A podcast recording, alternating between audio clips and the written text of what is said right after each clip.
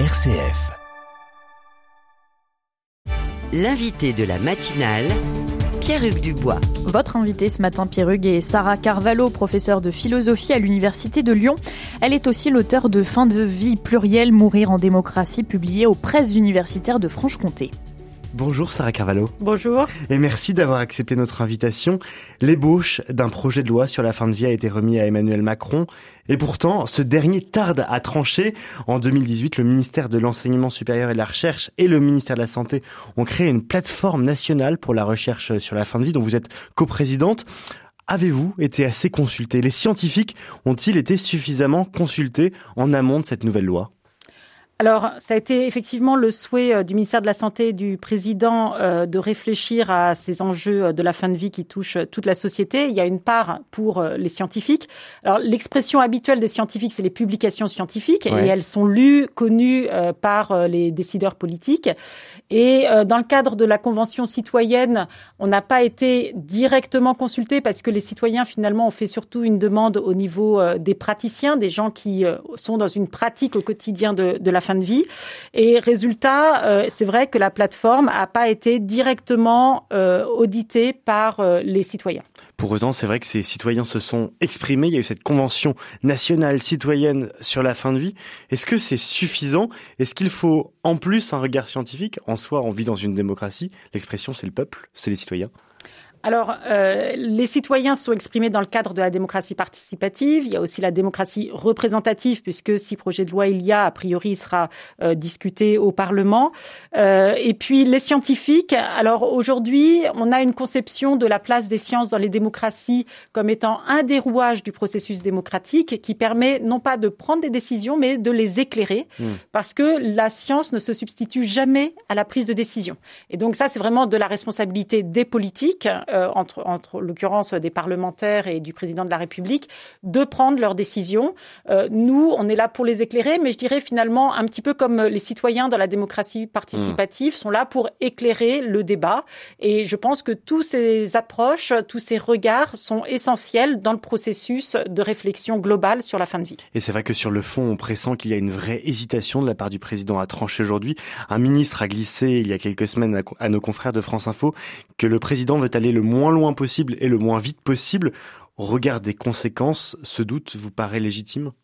Alors moi, je pense qu'effectivement, euh, s'il y avait évolution de la loi vers le suicide assisté ou euh, vers euh, l'euthanasie, il y aurait un changement qu'on pourrait qualifier quasiment de civilisationnel. Civilisationnel? C'est-à-dire qu'on est dans des démocraties qui défendent le droit à la vie. C'est un des droits fondamentaux défendus aussi bien par la Constitution française qu'à l'échelle de l'Europe. Et là, on introduirait une exception dans le cadre d'une demande de la personne de soit se suicider, soit de euh, bénéficier d'une euthanasie. À quel endroit est cette rupture dont vous parlez? C'est le fait d'autoriser le suicide? C'est quoi exactement pour vous le, point de bascule qui fait qu'il y a une rupture? Alors, je pense qu'il y a peut-être deux points de rupture qui me semblent essentiels. Euh, le premier, c'est euh, sur la notion de soin, c'est-à-dire qu'on délègue à la médecine euh, la, la, prise en charge, l'accompagnement de cette période de la fin de vie. Et aujourd'hui, le débat, c'est de savoir si euh, tuer, soit sous la forme du suicide assisté, c'est-à-dire d'une prescription euh, qui donnerait accès à un produit létal aujourd'hui auquel les citoyens n'ont pas accès, soit sous la forme d'une euthanasie. Donc la prescription ne, de, de, ce genre de produit, est-ce que c'est encore de l'ordre du soin? Et donc, effectivement, les médecins se sont euh, mobilisés pour affirmer que tuer ne pouvait pas être un soin. Aujourd'hui, c'est interdit par le code de, déontologie. Et si jamais euh, tuer devenait un soin ou prescrire euh, une potion létale devenait un soin, il y aurait vraiment une transformation de mmh. la notion de soin. Et euh, moi, en tant que philosophe, le seul philosophe qui est revendiqué pour les médecins non seulement le droit mais le devoir de tuer, c'est Nietzsche, euh, qui disait que les personnes dépendantes, effectivement, il fallait les mépriser, il fallait les tuer. Je ne crois pas qu'aujourd'hui personne ne puisse suivre Nietzsche sur ce point-là. Nietzsche. Voilà. Et il y a une forme de, de, décalage, disons, entre une approche très compassionnelle de ces situations de fin de vie qui sont effectivement très compliquées, et j'ai tout à fait conscience que pour beaucoup de personnes, de familles et de médecins, mmh. euh, les situations sont extrêmement tendues et euh, que effectivement, hein, je ne dis pas que ce soit des situations faciles, mais néanmoins, si la société légifère dans ce sens-là, euh, il y aura un changement profond de la nature du soin. Et le deuxième changement civilisationnel, à mon sens, c'est sur euh, la question de, de l'autonomie, parce que euh, cette autonomie, on la conçoit comme une forme d'expression de la liberté, mais est-ce que véritablement on peut penser que de se tuer est une expression de la liberté? Est-ce qu'il n'y a pas une forme de, de contradiction? Et quelle est l'anthropologie derrière qui est sous-tendue par cette affirmation, ou la raison Hein, la raison qui est mise en œuvre dans le consentement, dans la décision euh, médicale, euh, embarquerait toute une vie. Hein, et heureusement, nos existences se réduisent pas seulement à la sphère rationnelle. Et je crois qu'il y a vraiment euh, une conception anthropologique de l'homme qui est en train de se modifier. Et donc d'une part le concept de soins, d'autre part l'autonomie. Pourtant, il y a une demande de la part de beaucoup de Français à avoir ce choix, à accéder à cette liberté. C'est rare qu'un philosophe s'oppose à la liberté en apparence. Alors pourquoi? Pourquoi y a-t-il cette, opposition? Est-ce que euh, c'est parce qu'on comprend mal cette fin de vie, on l'appréhende mal, elle nous fait peur? Alors, je pense que euh, il y a plusieurs choses. Effectivement, elle nous fait peur, et puis peut-être aussi qu'on connaît moins bien la mort que les générations précédentes. Euh, c'est-à-dire, je ne sais pas combien de personnes ont vu mourir quelqu'un, à part des médecins, bien sûr. Et donc, on a des représentations de la mort, on a beaucoup de discours euh, autour de la mort, et puis on a aussi des représentations de la fin de vie des personnes âgées ou de cas particuliers comme les malades de SLA. et donc, ces représentations. La SLA, c'est la maladie Charcot, qui est une maladie très particulière où en fait on a trois ans d'espérance de vie quasiment après le diagnostic. Voilà, et où effectivement euh, les, conditions euh, de la, fin de vie sont extrêmement euh, difficiles. Euh, et en fait, c'est effectivement tout ça nous fait peur. Euh, ce qui me semble très intéressant, c'est dans l'avis du CCNE 139, il a été dit que l'expérience de la mort n'est plus vue comme une expérience humaine nécessaire, comme si on pouvait s'en passer, et que les gens, d'une certaine façon, voulaient aller vite. Hein. Il y avait une urgence de mourir, d'accélérer cette dernière période. C'est très. Ça veut dire que le moment de la fin de vie, on veut le réduire à tout prix parce que par nature, il risque de nous amener à des réflexions euh, existentielles trop profondes. Pourquoi est-ce qu'on veut le réduire à tout prix? Alors, je crois qu'il y a une grande peur de la dépendance, et c'est vrai que ces situations de fin de vie sont des situations euh, de dépendance et où on a l'impression qu'il y a une perte d'identité, et donc il y a toute une réflexion derrière sur qu'est-ce que être soi-même. Euh, Vincent Descombes dit que finalement être soi-même, on n'en sait pas grand-chose, mais on est le même que celui qui est né et on est le même que celui qui mourra entre les deux points, il y a beaucoup de choses qui peuvent se passer. On peut avoir des ruptures euh, à différents niveaux. Voilà. Et donc, je crois qu'on a du mal à accepter notre finitude. Ça, c'est un problème euh, récurrent chez, chez l'homme.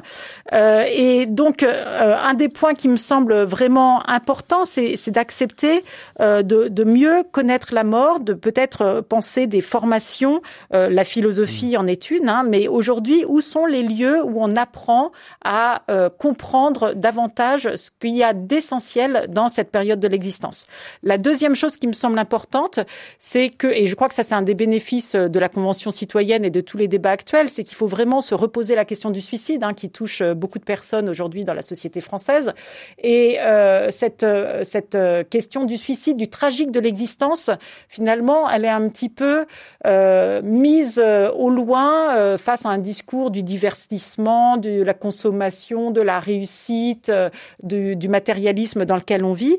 Et je crois qu'il faut que notre société arrive à réassumer ces questions tragiques de l'existence, euh, non pas pour en être accablé, mais pour se demander finalement qu'est-ce qui nous donne envie de vivre, qu'est-ce qui donne envie de vivre aux jeunes, qu'est-ce qui donne envie de vivre aux personnes âgées, etc. Le, le voir de façon positive. Qu'est-ce qui fait que la vie est belle et qu'est-ce qui fait que je ne me suicide pas? C'est-à-dire voir la vie comme un non-suicide. Voilà. Et là, c'est là où ça, ça montre que c'est l'envie, le désir, c'est pas de la rationalité, c'est pas de l'autonomie au sens de euh, qu'est-ce que je vais décider pour optimiser telle ou telle période de mon existence.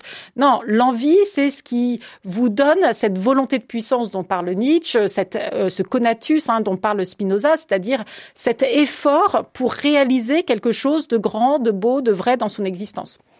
Et donc ça, c'est le rapport de la société au suicide. Dans le cas précis de la fin de vie, il y a aussi le rapport à la souffrance. Parce qu'en fait, ce qui fait qu'à la fin de vie, on a envie d'abréger, c'est qu'on a peur de souffrir. Et, ce rapport à la souffrance, il fait aussi comprendre euh, pourquoi des personnes disent j'ai horreur de souffrir, je ne veux pas souffrir, je veux me suicider. Alors il y a deux niveaux hein, dans la souffrance, il y a la douleur et la souffrance. Comment ça? Alors la douleur, c'est la dimension euh, physique, physiologique euh, de, de, se sentir mal.